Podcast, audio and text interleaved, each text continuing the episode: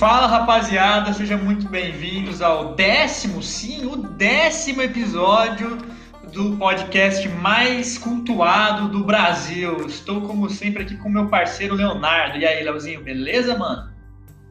Falei, meu povo, e Bartem, que caminhada, hein? Estamos aqui já há 10 semanas. Que caminhada. É, incessantemente. 10 semanas aqui sem parar, sem tirar férias nem nada, porque é uma coisa que a gente gosta muito de fazer, né, cara? Então é isso, vamos continuar para mais 10 e mais 10 e mais 10 e por sempre, pelo sempre. tempo que for necessário. Isso aí.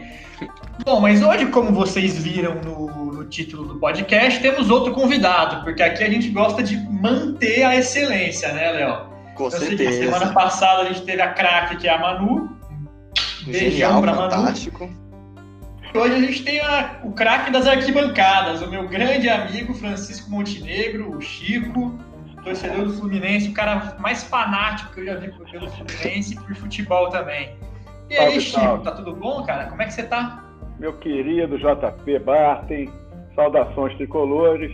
Boa tarde, Léo, a quem eu tive o prazer de conhecer aí há, há menos de meia hora e parece que é meu amigo de infância já. Olha, ah, já estamos aqui na resenha total. Para mim é uma grande honra estar aqui nos dois bobos. Eu me sinto praticamente o terceiro bobo, como eu brinco com o JP. hoje, hoje acordei já falando pro JP, hoje é dia de três bobos. e, gente, é, é, agradecer a oportunidade fantástica de estar aqui compartilhando histórias com vocês. E, assim, dar parabéns efusivos, porque vocês têm feito um trabalho belíssimo, um trabalho, assim, ah, tocante que mesmo, que, cara, é, eu sou ouvinte assíduo, todo domingo eu fico ali na expectativa para chegar o material. e, cara, uma responsabilidade absurda de ser a edição logo a seguinte da, da Manu Polacchini, né? Que Nossa. realmente foi, foi um, a quem porventura estiver nos ouvindo e, e não tiver ouvido ainda o da Manu, que foi o, o nono, né, o da semana passada, por favor, Vai lá, ouçam, por favor. porque foi legal, emocionante Exatamente. demais. Tá falando com uma jogadora do São Paulo e da seleção brasileira feminina, né? E ela realmente nos emocionou ali com, a- com os relatos dela, né? De, de uma jogadora de seleção. Isso aí foi maravilhoso. E de forma que manter o, o mesmo patamar vai ser difícil. Eu vou só contar as histórias aqui, tentar entreter, ajudar a entreter a galera. né? Tá, galera, vocês não sabem o tanto de história que esse cara tem. É só história boa, vocês vão se divertir. Bom, como ele mesmo disse, hoje eu e o Léo a gente vai tentar ficar o mais quieto possível, se, se a gente conseguir, né? Porque a gente quer deixar o Chico falar e vocês vão ficar hipnotizados com ele, assim, é muito legal. Mas antes dele contar umas histórias aqui já pré-selecionadas, a gente Tem vai aquelas. fazer aquelas três per... aquelas, aquelas maravilhosas Famigeradas. famigeradas de todos os convidados que aqui nos visitam. Então eu quero perguntar, Francisco Montenegro, como começou a sua relação com o futebol?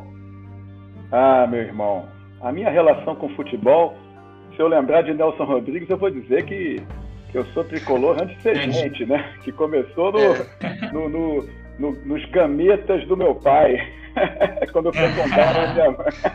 Mas, mas tá falando sério. O, o- Gente, na verdade, assim, o, o meu avô materno, né, o pai da minha mãe, foi jogador de futebol. Né? A minha família é toda pernambucana, embora eu seja carioca, né? Minha mãe, meus pais chegaram aqui com minha mãe grávida de oito meses de mim, mas eu sou um carioca de alma pernambucana, né? Nasci e vivo no Rio de Janeiro há quase mais de quatro décadas, vamos colocar assim. E, mas fato é que meus avós, tios, minha família é totalmente pernambucana. E o meu avô, pai da minha mãe, foi jogador do Náutico e do Santa Cruz, inclusive capitão da seleção pernambucana, numa época em que havia os selecionados estaduais. Pessoal, isso era muito bacana. Eu, eu não peguei essa época, Que podia Mas- voltar, né? Poxa, cara, dizem que era muito bacana mesmo. Então tinha é, é, seleção do Rio contra de São Paulo, e aí tinha seleção da Bahia, seleção de Pernambuco, do Rio Grande do Sul. Fantástico. É, isso deve ter sido muito bacana de ver, né? E meu avô, lá na década de 30, é, foi capitão da seleção pernambucana. É, é, então isso É, me marcou muito. E ele, que foi jogador do Santa Cruz e, e do Náutico, já no finalzinho né, do período dele, ele era fluminense no Rio. E eu viajava para Recife em todas as minhas férias, né? Ia para lá dezembro, ficava até carnaval mais ou menos. E aí ele sempre me falando do Fluminense, né?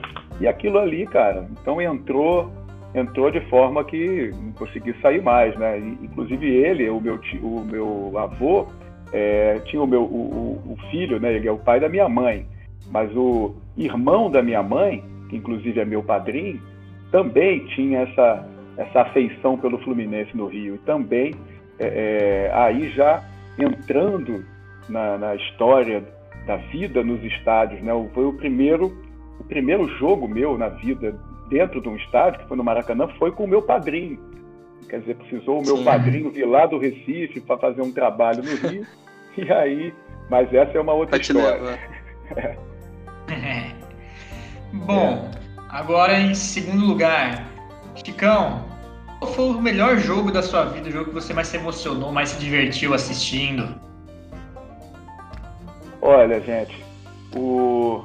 foram, foram muitos, foram tantos assim, a, a sensação, é, o êxtase de certas vitórias realmente marca a vida do torcedor assim de uma forma né, que, que, que faz o, o, essa paixão se multiplicar e se eternizar. Né? Eu Com acho certeza. Que no meu sentimento o jogo assim que mais me marcou e foram muitos, mas assim foi o dia 25 de junho de 1995, quando Perfeito. na final do Campeonato Carioca de 1995 era o ano do centenário do arquirrival, Clube de Regatas Flamengo, e aí o Fluminense com um time de operários liderado por, por, pelo vovô Renato Gaúcho, já em fim de carreira, né, contrariando Caraca. todos os prognósticos, é, é, o vovô tava on. O famoso. É, tava super. A barriga dele tava on. e aí, com aquele gol mitológico de barriga, aos 42 do segundo tempo, o Fluminense, que já tinha ali um a menos, depois ficou com dois a menos nos minutos finais Nossa. e conseguiu, é, é, conseguiu é, ganhar o título de campeão carioca no ano centenário do Flamengo, né? Ele já gritando campeão, porque ah. eles jogavam pelo empate, né? E, e, e, na verdade o Fluminense fez 2 a 0 num, num primeiro tempo arrasador, debaixo de chuva torrencial no Maracanã, um, um, um enredo assim, um ambiente bem rodriguiano, né? Rodriguiano remete a Nelson Rodrigues, o famoso dramaturgo que escrevia crônicas é, é, sobre o Fluminense e, e era o, tem um busto lá nas Laranjeiras, né? É um grande escritor, dramaturgo é, é, disse que, que Nelson é o profeta tricolor, porque ele escrevia as coisas em tom sempre gigante, messiânico e, e, e é, prevendo as coisas, né? E, é. mas, em suma, é, foi realmente um, um, primeiro tempo incrível. O Fluminense fez dois, mas podia ter feito três ou quatro. No segundo tempo, o Flamengo, Flamengo veio com tudo. O Flamengo, lembrando que nesse, nesse ano o Flamengo tinha Romário e Sávio no ataque e, Nossa. e um, time repleto de estrelas, né? Eu me lembro que o lateral esquerdo, inclusive, era o Branco, então, ex-jogador do Fluminense, o Branco do Tetra, né? E lembrando que 95 foi um ano após o Tetra de 94. Então o Flamengo tinha o Branco e o Romário, o homem da Copa de 94.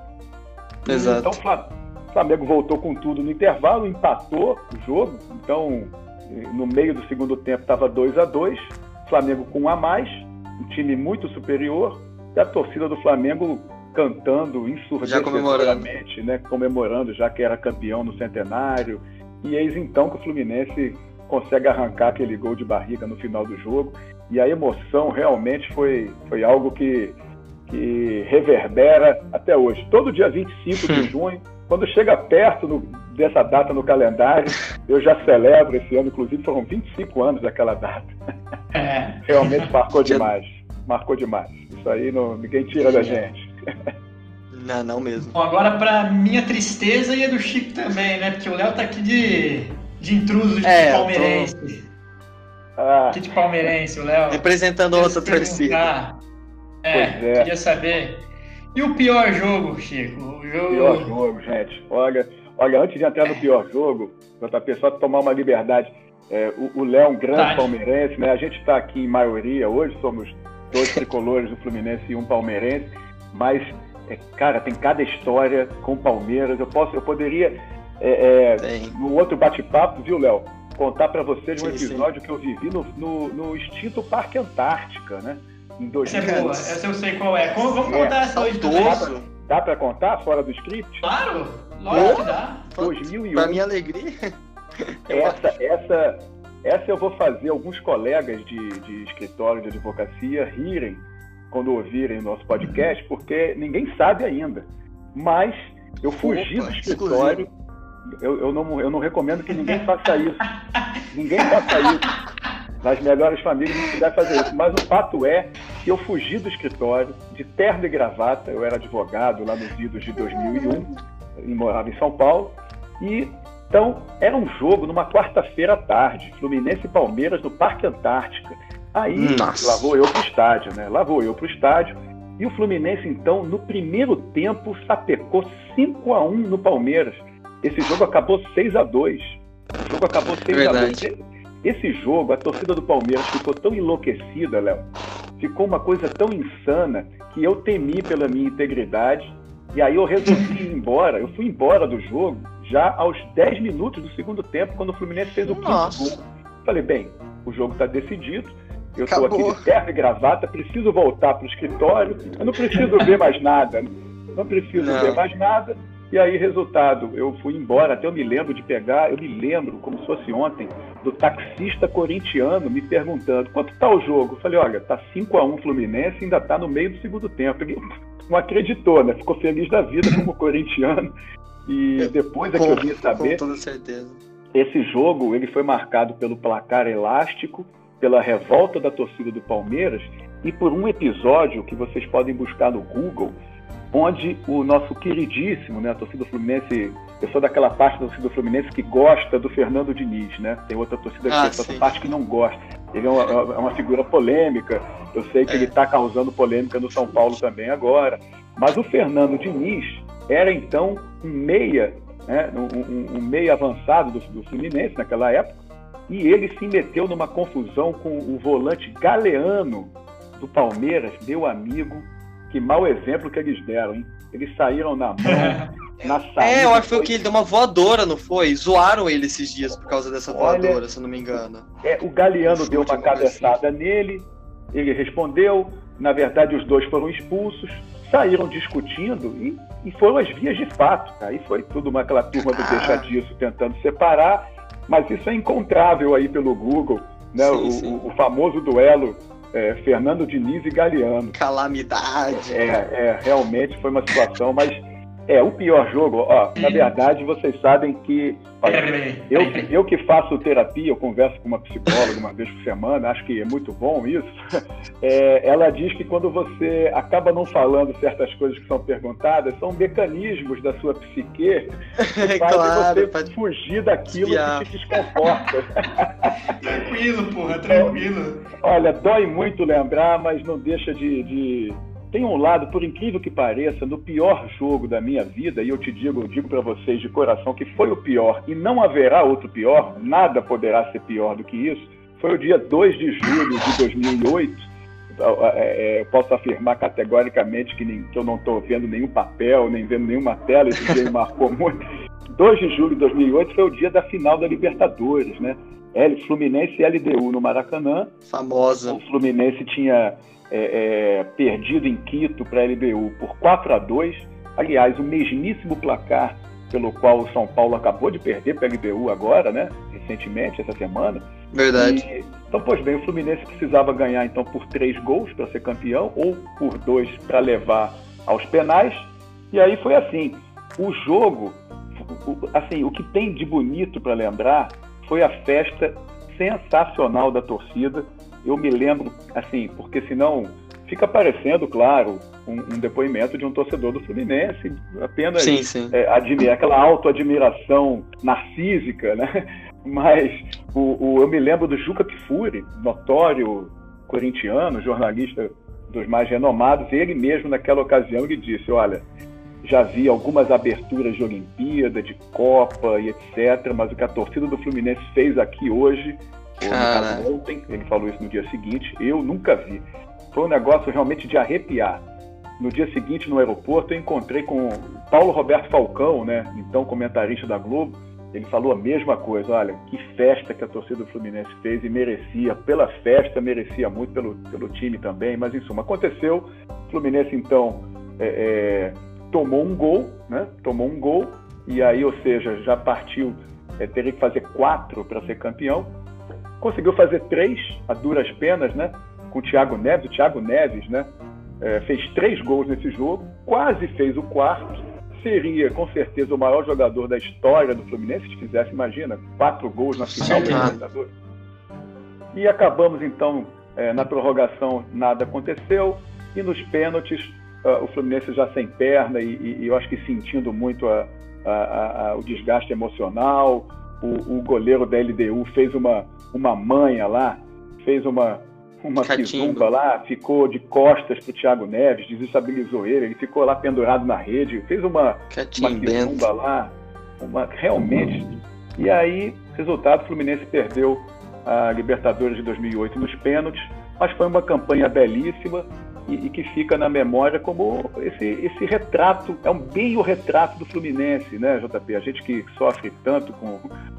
Estamos vindo de uma uhum. derrota ontem, dolorosa, né? Eliminação da Copa do Brasil. Ah, nem lembra, cara, nem lembra disso. O Fluminense é isso, Léo. O Fluminense é aquele, aquele time que ele vai para cima do Boca Juniors e ganha, vai para cima Sim. do São Paulo e... e é capaz de ganhar e perde ele. Perfeitamente.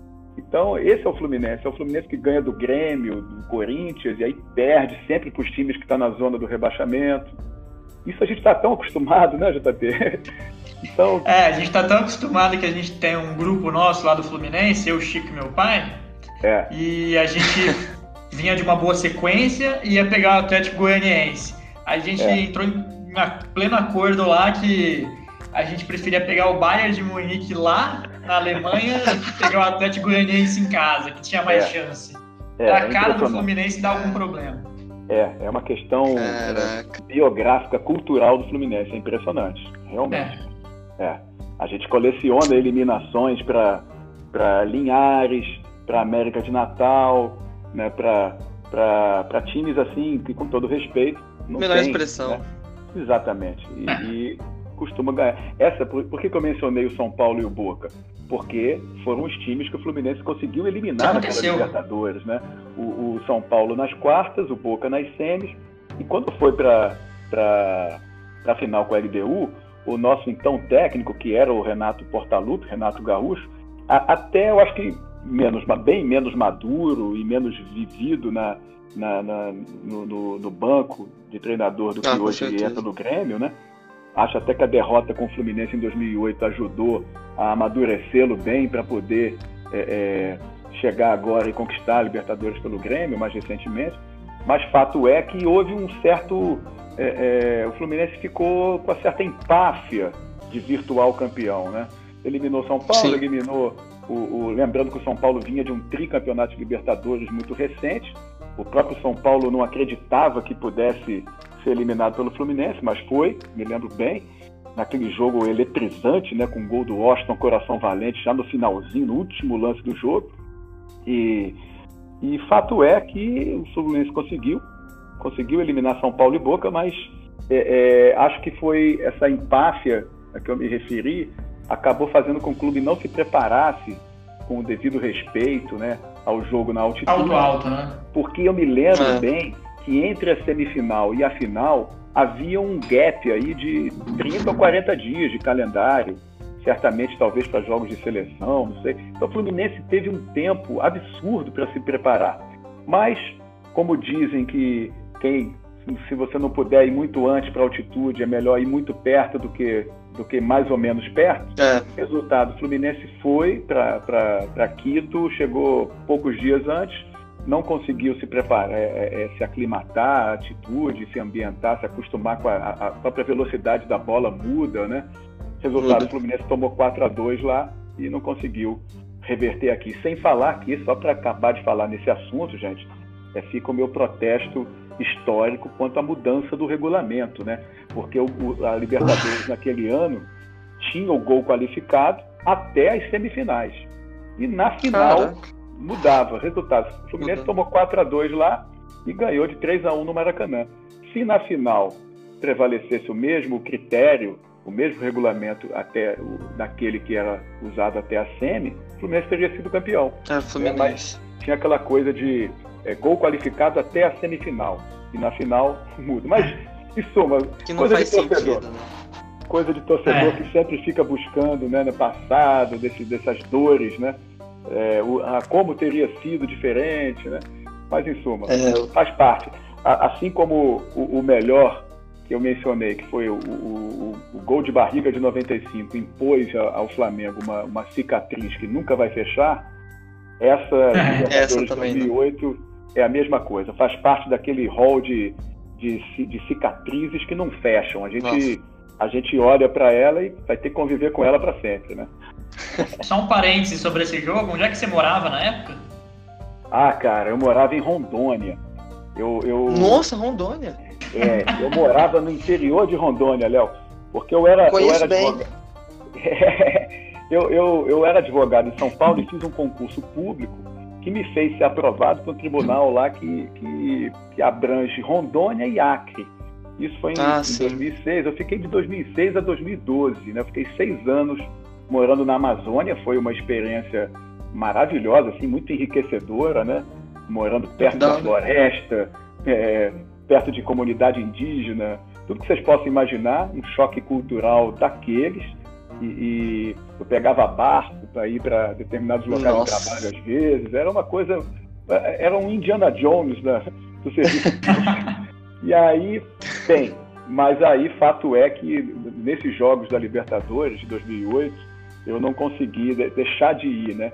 Então eu pegava um avião lá no interior de Rondônia, pegava um avião de poucos lugares, ia até Cuiabá, de Cuiabá eu ia para Brasília, em teco-teco, cara. Eu me lembro até que era um avião Brasília, de 20 e poucos lugares. Tanto uhum. que, tanto que eu não consegui lugar nele no voo da volta. Então, assim, no, no voo da volta da Libertadores, esse mesmo de 2008, eu tive que voltar para Cuiabá e de Cuiabá para a cidade que eu vivia no sul de Rondônia, que era Vilhena, a Brasília, Vilhena. cidade de Vilhena, eram 12 horas. São 12 horas de ônibus, né? E não tinha lugar no avião, é, porque é pequeno, né? Poucas vagas. Resultado, eu voltei com aquela cabeça inchada de vice-campeão da Libertadores e depois de chegar em Cuiabá ainda tive que enfrentar uma viagem de 12 horas de ônibus. Puxado. No total, a viagem deve ter durado 20, 24 horas. Um negócio. Mas a gente faz por amor ao clube da gente, a gente faz isso e. Certeza. Depois vou, certeza. eu vou acabar aí, se houver tempo, se eu não cansar os ouvintes, vou contar alguns outros episódios aí que envolveram viagens também, que, que, que são é, pitorescos. Incrível.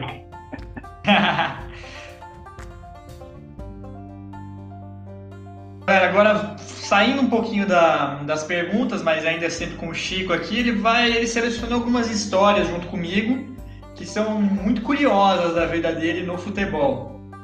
E a primeira saindo também um pouco de Fluminense, né? A gente vai falar de quando ele foi na Espanha, no Santiago Bernabéu, no Real Madrid, Bayern de Munique, semifinal da Champions League em 2004. É. Como é que foi essa experiência? Cara, eu já estou arrepiado aqui só de lembrar porque envolve uma, uma situação que eu vou tentar descrever aqui sem me emocionar muito, porque senão a emoção ela turva o relato, né? E sim, tal. Mas sim, aí, quando eu me emocionar, vocês me corrigem e os ouvintes é, é, terão aí a, a, condescendência, a paciência com, com este humilde relator. Gente, é, na verdade, em 2004 estava eu numa viagem de férias a, a, a Portugal e Espanha e, cara, vocês podem imaginar, né? Eu, boleiro, apaixonado por estádios, eu me lembro que na, na passagem por Portugal eu fiz um, uma incursão, assisti um jogo do Benfica, nessa mesma viagem, lá no belíssimo Estádio da Luz. E quando chegou em Madrid, eu tinha que ir para o jogo que, tá, que era o jogo da pauta, né? O jogo do dia lá, é, Real Madrid Bayern de Munique pela Champions. Nossa. Cara, mas naturalmente eu não tinha ingresso, né? Em 2004 é, não, não era nada fácil conseguir ingresso para um jogo desse. O resultado, é, é, então eu estava em Madrid lá com a, com a mãe da minha filha, né, minha, hoje minha ex-esposa, mas fato é, então ela disse, não, vai você para o jogo, fica aqui, se já é difícil conseguir um ingresso, que dirá dois, Então lá fui eu sozinho uhum. para os arredores do Santiago Bernabéu, já no fim da tarde, o jogo era à noite, e eu tentei, tentei, tentei conseguir ingresso. Pessoal, foi uma luta. O, o, a temperatura devia beirar aí os 5 graus, assim, para um carioca Nossa. de alma nordestina, isso aí é abaixo de zero. Então eu estava. também. E, é, para quem mora em Rio Preto também, eu sei que aí tá uma fornalha, né? Nossa. Gente, foi, foi muito curioso. O, o, o, o vendedor, eu, é, na verdade era um cambista, né? Também tem cambista em Madrid, eu percebi isso. Tem. O, o, eu fiquei observando, eu fiquei algumas horas para conseguir o ingresso. A verdade é essa, naquele frio congelante, eu percebi uma movimentação de uns gringos cercando um figurão. O figurão, aí eu me aproximei para ouvir e consegui captar o seguinte: a figura, ele vendeu ingressos para japonês, para alguns japoneses, por 200 euros, eu me lembro, me lembro desse valor, e, e pois bem, colocou os japoneses para dentro do estádio. Aí se aproximou um grupo de turistas italianos. Eu me lembro bem dele reduzindo esse preço para 100 euros. Aí, ou seja, tinha um câmbio ali conforme o consumidor, né? o perfil do consumidor. O cara vendeu para japonês por 200 euros, para italiano por 100. Aí, cara, o jogo já estava começando, né? Já, tá, já, chegou a hora do jogo. Aí eu, eu resolvi abordá-lo e falei, cara, olha só, eu, eu vi que você vendeu para japonês por 200, para italiano por 100, mas eu sou brasileiro, né? Eu sou humilde, sou da terra do, do Ronaldinho, do Roberto Carlos, o nosso câmbio é, é, nós somos um país pobre, facilita para mim. Esse jogo é maravilhoso, histórico. Resultado: cinquentão. 50 euros ele fez. Caraca. Aí ele falou para mim, ele apontou para ali para a roleta né, de entrada, a catraca, e falou assim: ó, vai lá e fala com aquele cara ali. Eu falei: olha, aquele fulano ali, que você pode ver, me falou para entrar aqui com você. Tá, pois bem. Então eu entrei, e quando eu entrei no Santiago Bernabéu, a primeira entrada disponível, simplesmente eu estava na tribuna do Real Madrid. Eu estava no melhor lugar do estádio. E aí, só com um problema, Léo. O JP já conhece a história, Léo. A, a, a, não tinha lugar para sentar. Então ele, ele, ele me colocou para dentro do estádio, mas sem um ingresso. Era apenas, ó, vai ali e fala com aquele cara. Eu fui, o cara me botou para dentro e eu fiquei. Eu vou dizer para vocês, não fiquei mais do que três ou quatro minutos dentro do jogo. Eu me lembro de ter visto, a memória que, que me vem à cabeça é de pegar, é, é, é, de ver o Zidane pegar na bola, próximo à linha lateral esquerda, e, e o Ronaldo Fenômeno, acho que não estava, estava desfalcando o Real Madrid nesse dia, mas tinha Zidane, tinha Beckham, tinha inúmeras outras estrelas da, do, dos Galácticos na época, e pouco depois de eu olhar o Zidane dominando a bola pela primeira vez, vem então, eis que se aproxima de mim, um, uma espécie de fiscal, guarda do Real Madrid, e me pergunta em bom espanhol, né, onde estão tus entradas? e meu amigo, Ai, meu... meus amigos, eu não tinha entrada, né? Eu falei, não, é, fiz ali, eu tentei disfarçar, mas fato é que eu não tinha entrada para apresentar. E, bem, ele então me conduziu ao exterior e conduziu para fora do estádio. Não adiantou argumentar com ele. Ele disse para mim: não, cara, não tem, se não tem entrada, você não pode ficar aqui. E foi então é, me conduzindo e eu fui conduzido para fora do estádio. Em, bom, em bom português, eu fui expulso do estádio. Né? Aí estou eu do lado de fora. Eu me lembro até que eu falei pro cara: não faz isso não, eu sou brasileiro.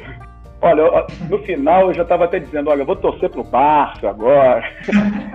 e aí, cara, mas olha só que interessante, eu saio do estádio, tá lá o mesmo cara que me botou para dentro, tava lá. Eu cheguei para ele e falei assim, olha só, meu amigo, você me botou para dentro do estádio, eu já fui expulso, fui expulso, não fiquei lá. Então, olha só, me devolve meu dinheiro. O cara me devolveu o dinheiro. Olha só, o cambista espanhol devolve o dinheiro. Cara. É, Acho que jamais isso aconteceria no Rio de Janeiro. Mas, e talvez se você pedisse dinheiro a mais, ele te daria também. Você é engraçado você ter dito isso, JP, porque ele me perguntou.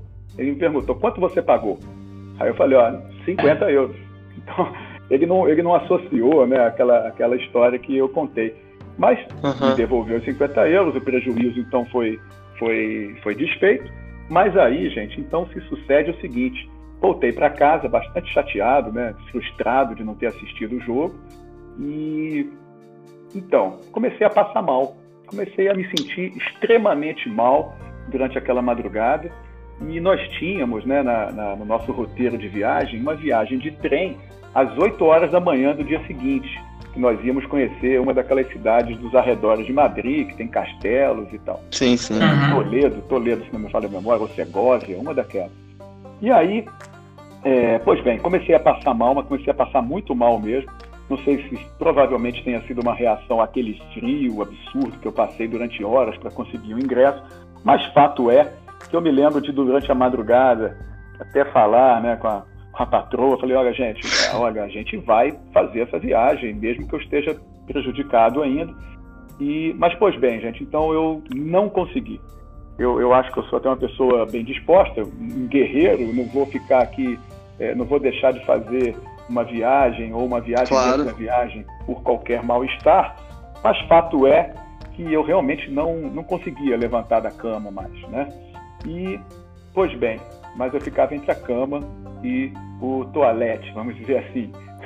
e numa no trono. Dessas, no trono, exatamente. E numa dessas incursões, numa dessas incursões, a, a, a mãe da minha filha me diz assim: vem ver, corre aqui para ver e tal. E era a televisão mostrando o atentado aos trens na estação de Atocha, lá em Madrid, dia 11 de março de 2004, onde às 7h48, se não me falha a memória, estourou, estouraram várias bombas em trens, né? E algumas delas na, na estação de Atocha. Ou seja, gente, o meu trem, o bilhete era para as 8 horas. Eu fico arrepiado de contar, porque veja, graças a esse mal-estar, eu não fui para a estação de trem, que foi aos ares, né? explodiu parte dela lá às 8 da manhã, às 7h48 da manhã, explodiu tudo, e, e eu deveria estar lá, né? Eu deveria estar lá Sim. se não fosse esse, esse mal-estar, terrível mal-estar. Então, Infeliz eu coincidência. É, de, de certa forma, Para eu hora, né? os deuses, os deuses do futebol, de certa forma, o amor pela bola e essa obsessão por assistir aquele jogo me fizeram recompensaram, é, me, me, descompensar, exatamente, é. Léo, esse é o termo, porque eu fiz um esforço muito grande, físico e emocional, e que me gerou essa resposta, né? Que embora é, é para mim é algo até sobrenatural. Depois eu, eu confesso a vocês que a minha fé em Nossa Senhora de Fátima acreditou a ela, né? Porque quando passei por Portugal poucos dias antes dessa desse dia, eu, eu estive lá em Fátima e, e, e, acho que fui abençoado por Nossa Senhora de Fátima, então nada aconteceu. Então Com essa certeza. foi, esse foi o episódio do Bernabéu 2004. Uma mistura de várias coisas, né? Foi o maior atentado terrorista da história da Espanha. Foi algo muito marcante, né? E, e realmente, inclusive, a viagem ainda estava pela metade. A gente voltou ao Brasil porque não tinha mais clima, né? Para Sim, é, para seguir. E, é, a Espanha ficou num luto assim é, comovente. Foi é, bem marcante. 2004 que o Porto ganha Champions, né? Foi o ano das zebras. É o ano das Exatamente. zebras. Bem lembrado. Porto em 2004 contava inclusive com o meia Carlos Alberto, né? Carlos Alberto. Grande. Polêmico. É. Falando é, de nível técnico, ele é bom, né? É, é, o Carlos Alberto surgiu como uma promessa no Fluminense e com 19 anos, se não anos. memória, foi vendido para o Porto. E aí jogou com o Deco lá no, no Porto, foram campeões da Champions uhum. em 2004. Special One. Em 2005 ele vem para reforçar o Corinthians naquele time do Kia, né? Com o Tevez, com o Roger. Timaço, aliás. Aquele time do Corinthians que se sagrou campeão brasileiro em 2005 em meio a fortes polêmicas, né? Mas é melhor a gente nem entrar nesse mérito, senão os corintianos vão ficar é... com raiva da gente. Para outro, para outro. É. Pra outro. Bem, é... depois dessa, num final surpreendente, né? Digamos até é, miraculoso do mi, milagroso do, do Santiago Bernabéu. Vamos voltar para o Brasil e falar do um chute muito especial que você já deu na bola, né? 95, e aí, como é que foi? Bem, galera, voltando aí a 1995, né, ano daquele título é, histórico no ano do centenário do Flamengo, o, o, campeonato carioca daquele ano, pessoal, teve um, regulamento esdrúxulo que previa um octogonal, né? Então, assim, eram oito times disputando jogos entre si. É, é, octogonal esse que já começava com o Flamengo alguns pontos de bônus na frente por ter tido maior campanha, ter ganho turno, alguma coisa assim. Né? São 25 anos já, então a minha memória, minha memória pode falhar. Mas claro. fato é que é assim, o Flamengo tinha três pontos na frente, acho que o Vasco dois, o Botafogo um, ou algo parecido, e o Fluminense zero. E na primeira rodada desse octogonal, o Fluminense empatou, eu lembro bem, empatou com o América. E assim, quando chega na segunda rodada do octogonal, o Fluminense com acho que seis pontos a menos que o Flamengo, né? E resultado, eu não fui, eu não tive a iniciativa de ir ao jogo. Eu me lembro que eu preferi disputar uma pelada, né? um, um, jogar futebol com meus amigos. Maravilhoso. até, até, no campo do, do, meu colégio, né? O Colégio São Bento, aqui no centro do Rio de Janeiro. Resultado, quando acabou a pelada, eu virei para os meus amigos e falei assim, pessoal, vamos para o Maracanã? Se a gente for ao Maracanã agora, a gente chega lá é, é, no meio do segundo tempo, espera geral abrir e entra né, sem pagar ingresso. Né? Naquele tempo todo mundo estudante ainda, ninguém com dinheiro para pagar ingresso, nada disso. Então vamos esperar geral abrir e a gente entra. Por quê? Pessoal, naquele tempo, né, no tempo da, da extinta geral, né, que era um setor é, é cujo ingresso era, era a preços módicos, né, assim, quase simbólicos. Acho que hoje uma, um ingresso de geral custaria talvez no máximo cinco reais, no máximo. E, mas assim, assim como a geral abria mais cedo para o pessoal ir embora, evacuar o estádio, literalmente, né, aquela massa que cabia na geral, na geral cabia 20, 25 mil pessoas, o, o, também criou-se um costume do pessoal entrar no final do jogo para poder assistir o final. E foi assim que a gente entrou nesse Fluminense e Botafogo, segunda rodada do octogonal do Carioca de 95, mas quando eu entro, eu vejo lá, Botafogo 1, Fluminense 0. Aí eu pensei, Nossa. bem, ah, o Flamengo vai a nove pontos, o Fluminense já está mais eliminado do que nunca, perdendo esse jogo. Vou assistir aqui, vamos testemunhar, né? Eu e alguns amigos. Eis então que a bola do jogo vem para geral começa a saracotear ali de mão em mão. Quem via a bola caindo na geral se lembra da cena, que era sempre muito engraçada, né? É, é os personagens da geral, às vezes disputando, brigavam para ter a bola do jogo. Caramba. Resultado: a bola foi ali pererecando de mão em mão e foi dormir né, nos meus braços. E aí eu, eu me lembro, cara, que quando a bola caiu na minha mão, eu como um como um, o que um quarterback, não sei qual é o, o jogador de futebol. Running back, o cara que corre com a bola para proteger. É. Isso, cara, essa nomenclatura aí eu não domino. A da NFL.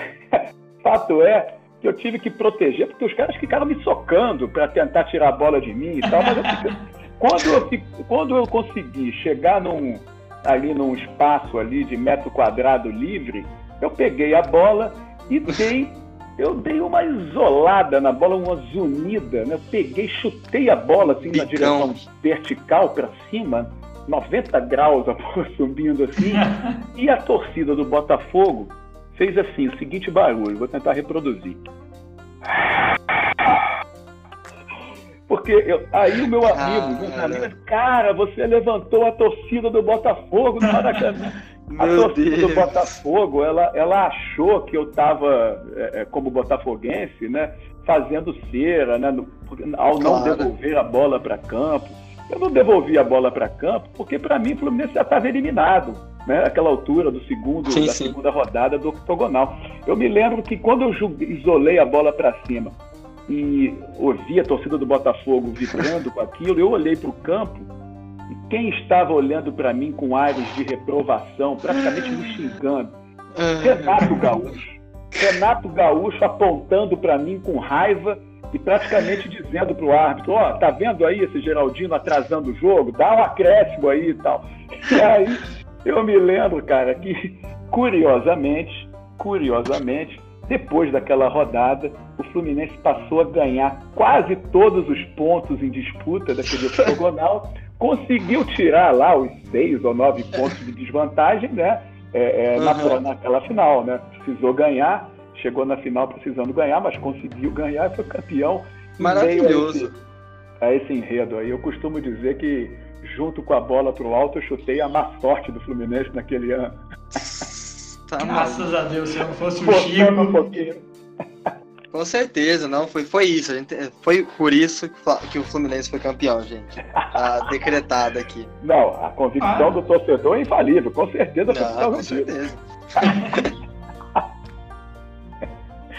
Muito bom lembrar, gente. Valeu. Sensacional. Uh... Muito bem, agora após o Chico ter dado o título de 95 ao Fluminense, não, não foi Renato Gaúcho com seu gol de barriga, foi o Francisco chutando a zica para cima e condenando o Flamengo no ano seu centenário. Bom, mas falando nisso, o Chico também tem uma boa história para contar do primeiro Fla-Flu dele, né, Chico? Foi em 1982, é isso mesmo? É, é, essa história é rapidinha. Na verdade, assim, ela, ela tem seu início, na verdade. É, eu me lembro que a minha primeira ida ao Maracanã, pessoal, foi quando eu tinha, estou entregando a idade aqui, sete aninhos de idade, é, com o meu padrinho lá em 1981. Gente, num Fluminense Bangu, que terminou 0 a 0 E eu lembro até hoje que o que mais me marcou foi os, o, o, os torcedores do Fluminense xingando o ponta-direita Lela, que veio até depois a ser campeão é, brasileiro pelo Curitiba. O Lela é o pai do Richarlison e do, e do Alexandro, daqueles hum. jogadores, não sei se vocês conhecem. Mas assim, engraçado. A criança de 7 anos guarda o xingamento ao jogador lá no estádio. É. Maravilhoso. então, no ano seguinte desse meu primeiro jogo, né, da primeira ida, meu segundo eh, jogo no Maracanã foi um Fla-Flu em 1982. Pô, 1982, gente, era o auge da era Zico. Né? O, o galinho de Quintino arrebentava mesmo.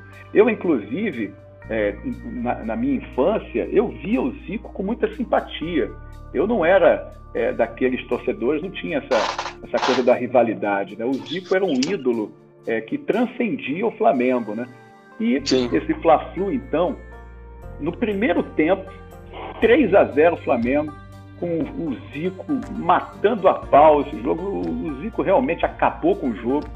E eu me lembro que esse jogo, inclusive, eu não me lembro disso no jogo, porque eu tinha oito anos de idade não consigo captar. Mas depois é, eu vinha saber que nesse jogo, um Geraldino, torcedor do Fluminense, invadiu o campo, se ajoelhou aos pés do Zico e implorou para ele para ele parar de maltratar o Fluminense. Resultado. Fato é que o Flamengo não fez nada no segundo tempo. Ficou 3 a 0 mesmo.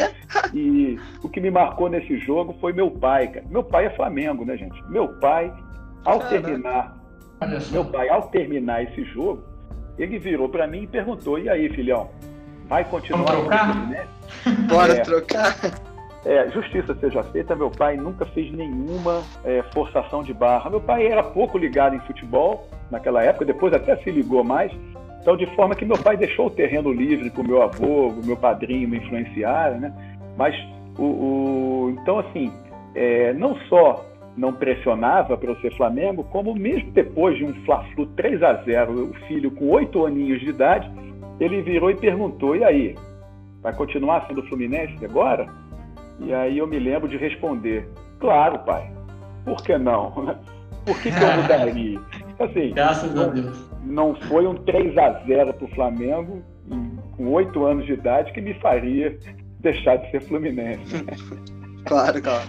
Mas é isso aí, né? Essa foi a história do primeiro Fla-Flu da minha vida. Bom, agora temos um outro Fla-Flu interessante que foi o Fla-Flu de 2005, né, Chico, que você comentou. Conta um pouquinho da história desse jogo pra gente. Ah, sim, cara. Esse Fla-Flu, JP, nesse jogo tava com teu pai, né? A gente, na verdade, eu morava em São Paulo, né, que foi onde, onde eu conheci teu pai, e então a gente se encontrou no Rio, porque era a final da Taça Rio, final da, do segundo turno do Campeonato Carioca de 2005. E o que acontece? Isso foi um dia depois da, da morte do Papa João Paulo II. E o Papa João Paulo II, ele é, inclusive depois veio a ser, né, entronizado como, como um dos padroeiros do Fluminense. O Fluminense tem uma, uma padroeira, Sim. uma santa padroeira, que é Nossa Senhora da Glória, e isso é histórico, né? Veio de décadas e décadas. Mas, em 1980, na primeira visita dele ao Brasil, o Papa João Paulo II, ele, ele teve uma música que ficou assim consagrada em todo o país que era aquela música do A Bênção João de Deus. E eu só não vou me arriscar a cantar aqui, mas fato é que assim, a torcida do Fluminense encampou, abraçou aquela música, né? E tanto que abraçou, cantou aquela música na arquibancada e o Fluminense foi campeão estadual em 1980 contra um time do Vasco, na época, muito superior. Se você olhar no papel, o time do Fluminense de 1980, na velha tradição dos timinhos, né? Do, do, time de operários, foi campeão e aí o pessoal também acredita aí ao lado místico da música do João de Deus.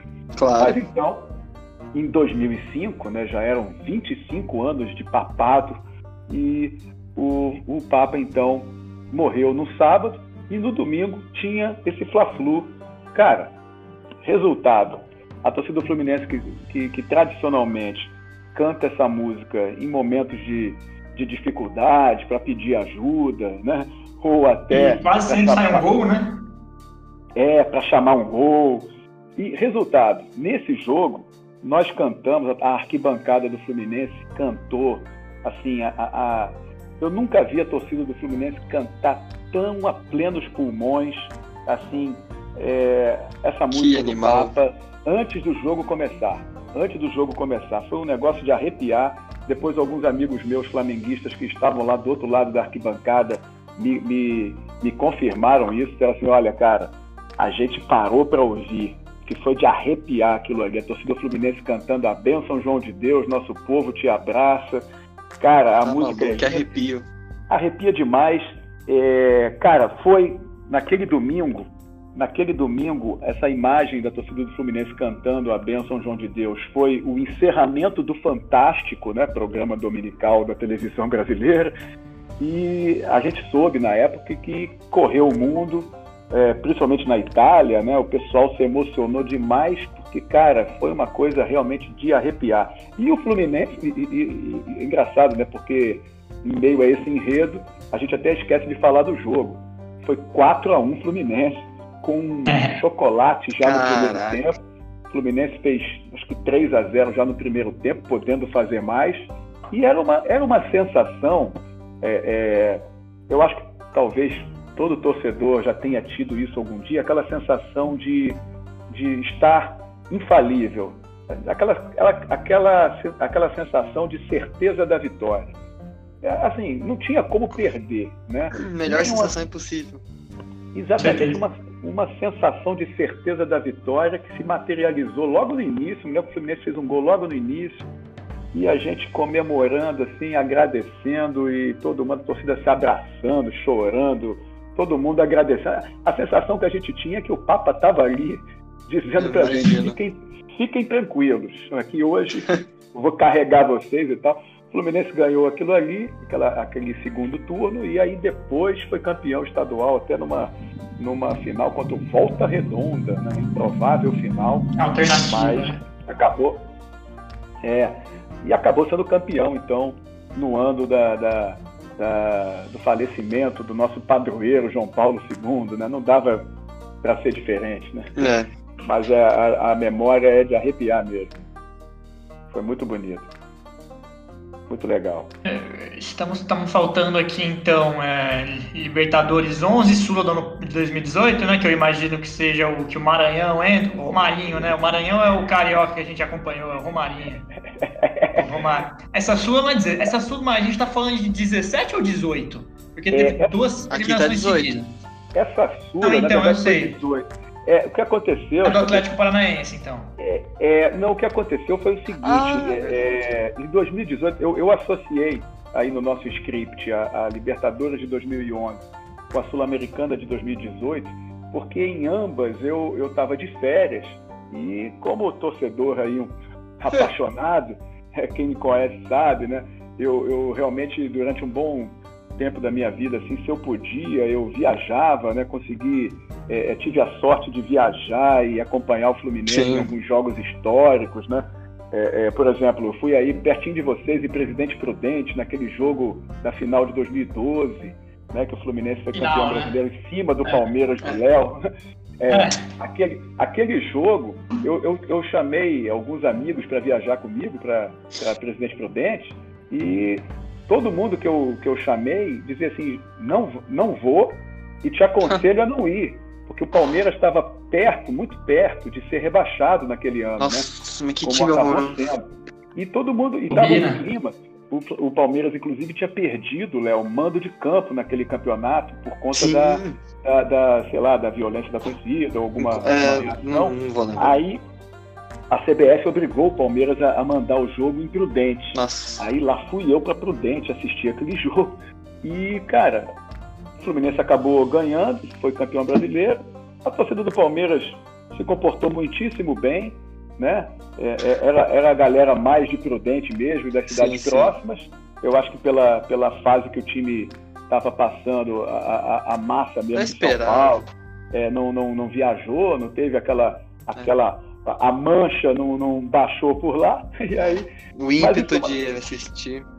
É, e aí, gente, o, o, nessa, nessa de viajar, o, o, eu, eu tive dois episódios assim interessantes na, fora do Brasil. Né? Em 2011, é, Libertadores em Buenos Aires, última fase da último jogo da fase de grupos da Libertadores 2011, o Fluminense foi a Buenos Aires precisando de uma combinação improvável de resultado. Ele precisava ganhar do Argentino Júnior lá por dois gols de diferença e que o América do México não ganhasse ou não perdesse do, do Nacional do Uruguai, alguma coisa assim. E mas essa, esse jogo foi na semana da, da na Semana Santa. Resultado, é, é, eu tinha comprado passagem para esse jogo no início do ano, lá quando saiu a tabela. Então eu não deixei de ir, né? Apesar da, da, da chance remota do Fluminense. Mas claro. eis então que o Fluminense, numa belíssima exibição, consegue ganhar de 4 a 2 do Argentino Júnior. O Fred deu show nesse jogo, o Conca também jogou muito. E mas o que mais marcou foi o que aconteceu depois do término do jogo, porque quando acabou o jogo, os jogadores do, do Argentino Júnior, inconformados, porque era confronto direto pela vaga, né? os jogadores do Argentino Júnior fizeram uma batalha campal, né? Começaram a, a, a bater nos jogadores do Fluminense, partir para dentro e, e Calamidade. Uma, uma, uma, batalha campal se, se instalou em campo, né? Tanto que tem o, o famoso episódio do Gum, né? O Gum Guerreiro virou Gum Guerreiro depois da participação dele nessa batalha campal, né? Da porrada no escudeiro. É, é, porque tem uma foto dele armando um golpe para cima desse escudeiro que a foto é emblemática. Exato. Aí Cara, o Conca, eu me lembro que eu fiquei com muita pena do Conca, cara, porque o Conca baixinho, franzino, né? e, e, dois jogadores foram para cima dele, deram, assim, bateram no Conca. Cara, mas assim, o que aconteceu depois da batalha campal dentro do campo? Estádio Diego Armando Maradona, lá no bairro de La Paternal, em Buenos Aires. Cara, outra batalha campal do lado de fora. A torcida do, dos caras também estava inconformada com a eliminação. E aí, a polícia argentina, a, a, torcida do Fluminense saindo, né? Devia ter ali o quê? Uns 150, 200 torcedores do Fluminense, acho que menos do que isso. Chegou e disse pra gente: olha, voltem para dentro do estádio. Voltem para dentro do estádio porque a chapa está quente aqui do lado de fora ah, e não dá para garantir a integridade física de vocês. A gente voltou para dentro do estádio, ficou lá uma hora e meia, um tempo grande. Nossa. E na hora de ir embora, aí, cara, por incrível que pareça, como é que, adivinha como é que a gente foi embora do estádio desse jogo? A gente foi, eu e mais, sei lá, 80 ou 100 torcedores do Fluminense, a gente foi embora em dois ônibus que foram disponibilizados pela torcida do Vélez Sarsfield. Nossa. Tem, uma, uma questão, tem a questão de amizade de torcida, né, que não se explica muito bem, né? O fato é que tem certas torcidas que são amigas de é. outras, é. né? E a torcida do Fluminense, a, a, uma organizada, que eu acho que inclusive nem existe mais, né? Foi condenada a deixar de existir por conta desses problemas, né? Uhum. É, de, de violência. A Young Flu, a torcida Young Flu tinha a, a, a amizade com a torcida do Velho Sarsfield. Olha e aí, só essa questão de amizade de torcida, fato é que o pessoal começou a, a dizer, gente, entra nesses ônibus aqui. A torcida do Vegas mandou esse ônibus para ajudar a gente. Ou seja, alguém, alguém ligou pro, pro alguém ligou para alguém, né? É, provavelmente é... tinha um cara do Vélez, tinha um cara do Vélez na arquibancada do Fluminense e disse assim, ó galera, é, manda aqueles ônibus aí pra gente, senão esses caras não vão conseguir sair daqui vivos. E aí a gente foi resgatado, cara, com, com escolta policial, um carro da polícia na frente com sirene. E a gente foi conduzido então lá à, à, à Avenida 9 de Julho, lá o Obelisco, né, que é o Sim. centro de Buenos Aires, onde o pessoal deixou a gente, descarregou a torcida do Fluminense, agora cada um se vira, vai para o seu hotel. E, então foi muito marcante pela tensão dentro, fora e a saída cinematográfica dentro de um ônibus, os ônibus, pessoal, não dá nem para tentar qualificar, não era ônibus. Era, aquilo era ano de 2011 e seguramente os veículos eram da década de 60. Pelo, eram uns negócios assim. Era inacreditável. Era, era cena de cinema, assim. cinema. Era sininho para não, é, não era um alarme, era um sininho para parar o ônibus. É, é, por aí, cara. Parecia filme em preto e branco, de tão velho Nossa. que era o ônibus. Você entrava num ônibus daquele e se sentia num filme, filme antigo, cara. Caraca. cara, e todo mundo lotado, ônibus apinhado de gente, né? Mas pelo menos a gente se sentiu é, é, aliviado. E aí, é. quando eu, eu mencionei ali esse link com 2018, em 2018 aí era sul-americana, eu também estava de férias, e o Fluminense jogava em Montevidéu contra o Nacional, e aí a mesma coisa, né? Precisava ganhar para se classificar, mas eu fui, viajei, estava de férias e tal. E, time, e, assim, aquele possante time de Marcelo Oliveira, né? É, o ataque com Everaldo e Luciano. o Everaldo hoje no Corinthians. O Luciano, e o Luciano hoje no... Pois é, cara. Mas o que aconteceu naquele jogo foi assim, cara. O, o a polícia uruguaia é, virou pra gente e disse, olha, a gente, a gente até dá escolta a gente vai, vai um veículo da polícia na frente do ônibus de vocês, mas assim, cuidado porque é hábito aqui apedrejarem o ônibus. Então, resultado. Bacana! Gente... É, cara. Resultado, a gente se encontrou no, no Mercado Central lá de Montevidéu, fez uma confraternização e depois foi pro jogo lá pro estádio Parque Central do, do, do, Nacional, assim, literalmente abaixado no ônibus, todo mundo um em cima do outro, tinha, tinha senhor de idade, tinha criança.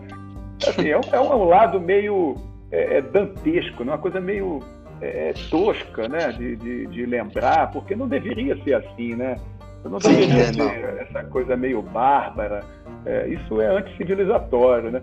Mas para quem for é, viajar, eu, eu nem deveria, relatando isso, eu não deveria aconselhar, né, viajar com.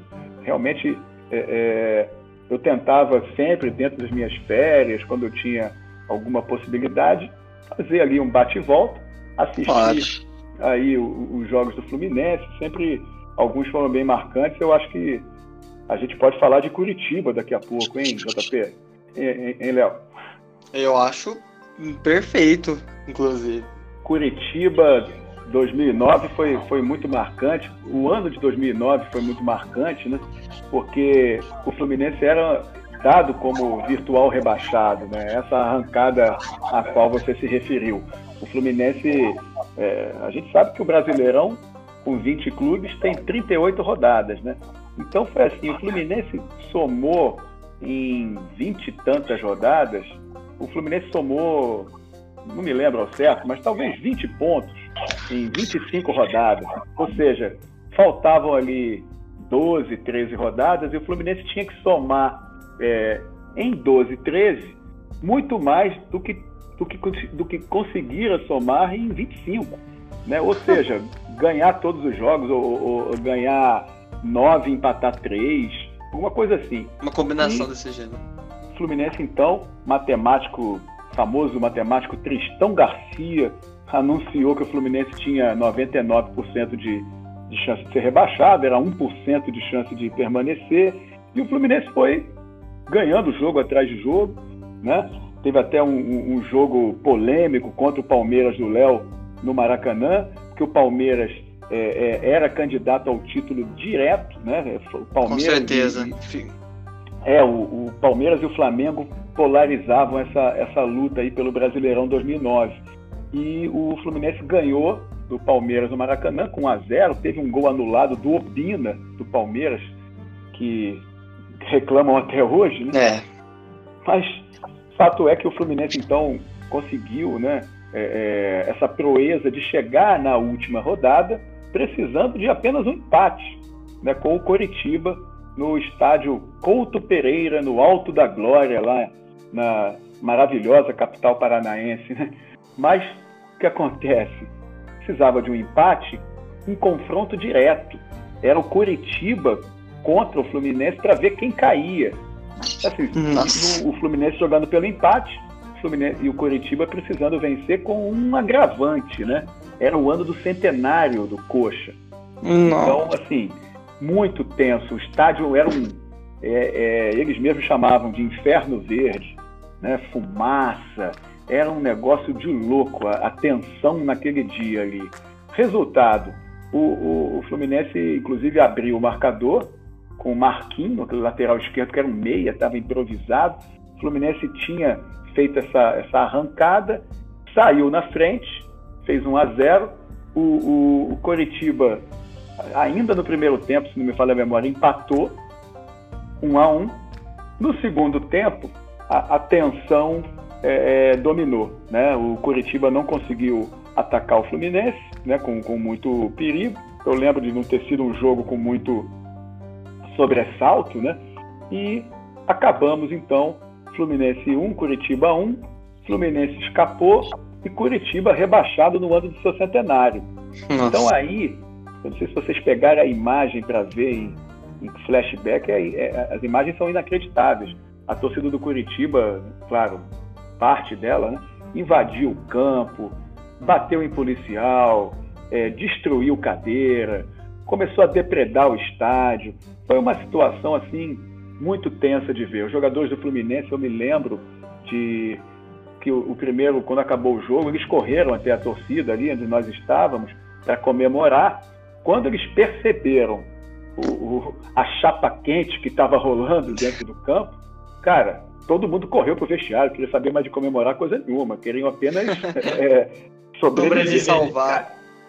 Foi muito tenso. Eu lembro de eu tentar filmar isso com, com o celular. Eu tava tão, as imagens eram tão é, é, é assim avassaladoras, era tão tenso o negócio que eu me lembro que eu tremia. É, eu, tenho, eu, tenho, filmagem desse dia, é, é, tremendo assim de, de nervoso com a situação, cara. Era um negócio muito nervoso.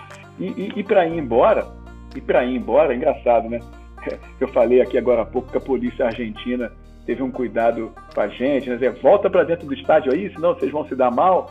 Mas eu me lembro que a, a polícia do Paraná virou para a gente e não, não teve o mesmo cuidado a polícia do Paraná é, virou para a torcida do Fluminense e falou assim, ó, Abraço. pode ir, se vira aí. E isso com a torcida do Curitiba é, queimando o alto da glória todo. Cara, foi um negócio tenso, né? Muito tenso. A gente conseguiu lá andar umas três, quatro quadras e, e conseguiu achar uns táxis lá. Sim, e, sim. Graças a Deus fomos embora do Couto Pereira.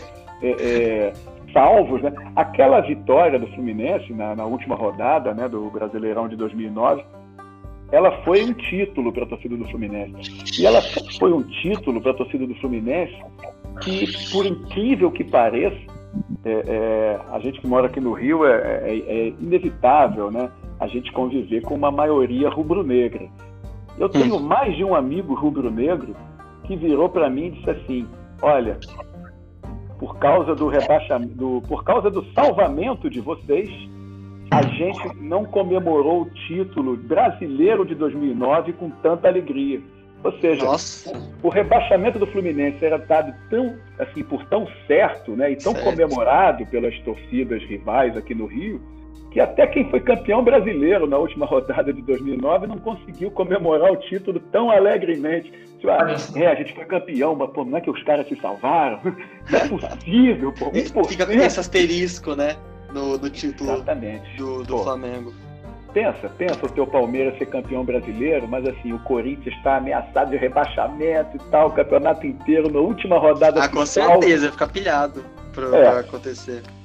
É, é um pouco espírito de porco, né? Ou seja, o, o verdadeiro torcedor não está preocupado em torcer contra, mas a gente sabe que o futebol envolve essas rivalidades e, e, aí Exato. faz parte torcer a favor do seu time e torcer contra o, o arquirrival, né? Os arquirrivais, né? Então, cara, caras, Curitiba foi, foi outro episódio marcante aí, cara. Foi bem legal. É, Inferno Verde. É. Bom, é maravilhoso, né? É, Inferno Verde fez jus ao nome, é muito tenso. Mas enfim, bom, vamos agora para um país tanto quanto misterioso para muitos, a mãe Rússia, que o Chico Francisco teve a felicidade de estar lá na última é. Copa, certo? Certo, Léo. Como foi, cara? Porque é. a gente sabe que as coisas lá, né, é outro nível. Diferente, né? É. Pois é, Léo, gente, Léo, JP, ouvintes, é, Copa do Mundo é diferente de tudo, né?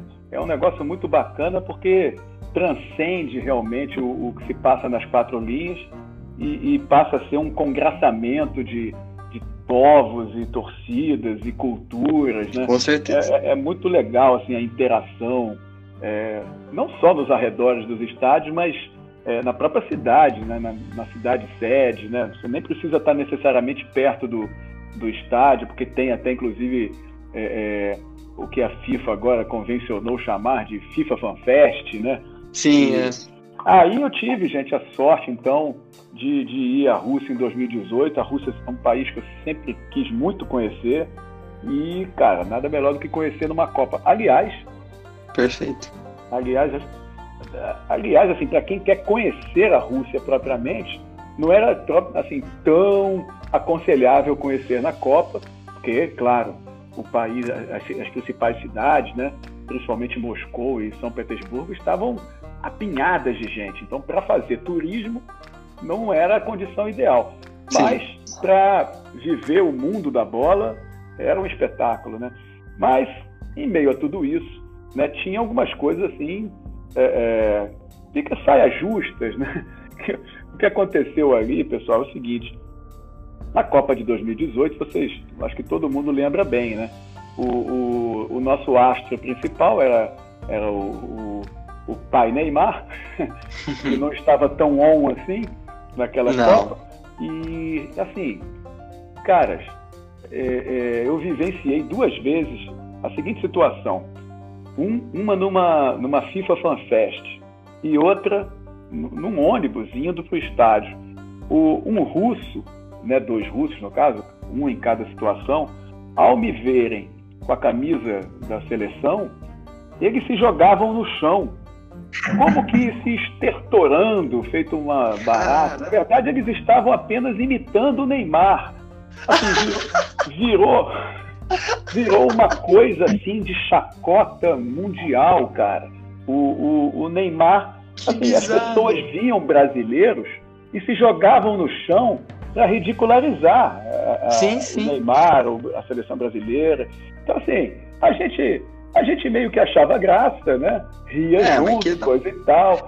Mas, convenhamos, pô, realmente uma situação, a gente. Né? Também, assim, é, é, várias situações aconteceram, né?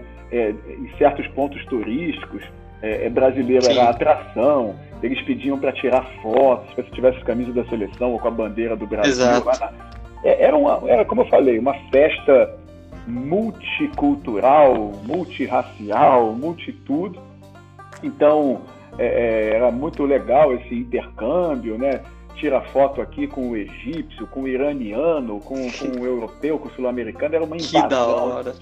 As maiores torcidas na Rússia eram justamente do México, do Brasil e da Argentina. Né? É, não tinha, engraçado, eu percebi isso, né? A Copa da Rússia, ela não teve uma invasão de europeus. eu acredito assim que culturalmente, por razões históricas, é, os europeus do Ocidente ali, né, principalmente os alemães, franceses também, têm uma certa pinimba, né? Eu acho mais do que compreensível diante do que, do que se passou sim, na, sim, sim. nos desdobramentos das grandes guerras. E, então, assim, você não via muito francês, você não via muito alemão, né? Eu fui no jogo México e Alemanha, parecia que a Copa era em Guadalajara, só tinha mexicano. E assim, é, é, me marcou muito isso, né? O, o, essa, essa quebra, uma parcial, vamos dizer assim, uma parte, né? Uma parcial quebra da mística do brasileiro, cara. Porque ao invés do, do, do, do gringo chegar para você e falar assim, ah, Pelé, Ronaldo, né? Rivaldo, Zico. Não, conhecem. cara. Os caras imitavam o Neymar se jogando no chão e ficavam se debatendo, fazendo teatro. Virou uma coisa. Né? Que bizarro. É, meio, bem, bem bizarro. Bem bizarro. Eu me lembro de um jogo. Já tá, justamente o Brasil e México das quartas de final, que foi o último que eu fui. É, é, os mexicanos reclamando é, é porque o Thiago Silva estava caído no chão. O Thiago Silva estava caindo, não sei se se ganhando tempo ou não, ou se realmente estava sentindo uma contusão, mas o estigma do brasileiro é, fiteiro, né, caindo no chão e, e fazendo ficou no aquele, aquele teatro, ficou tão na, no imaginário que já, assim, o estádio é, é, respondia se um brasileiro caía no chão e, e, e, se percebesse assim que poderia ser um, um fingimento. Aí Sim. você olha assim, meio é, né?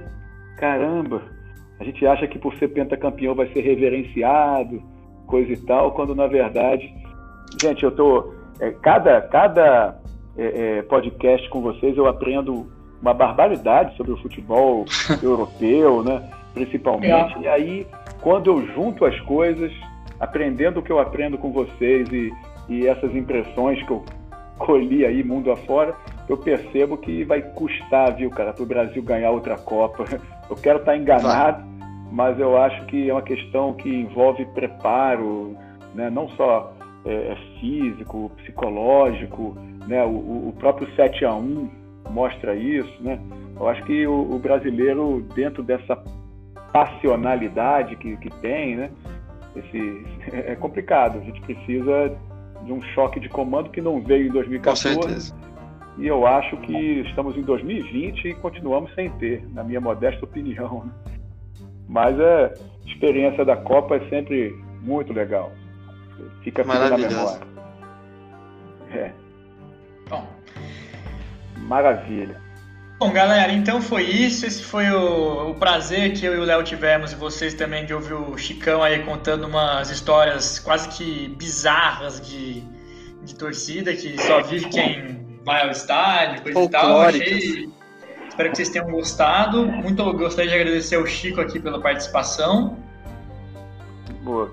Pô, JP, eu que agradeço muito, né, a você, ao Léo e a todos os ouvintes aí pelo, pelo carinho, né, pela escuta. É, para mim foi uma grande honra, cara, fazer parte desse seleto time de, de entrevistados e, e, e, falantes aqui no, no Dois Bobos.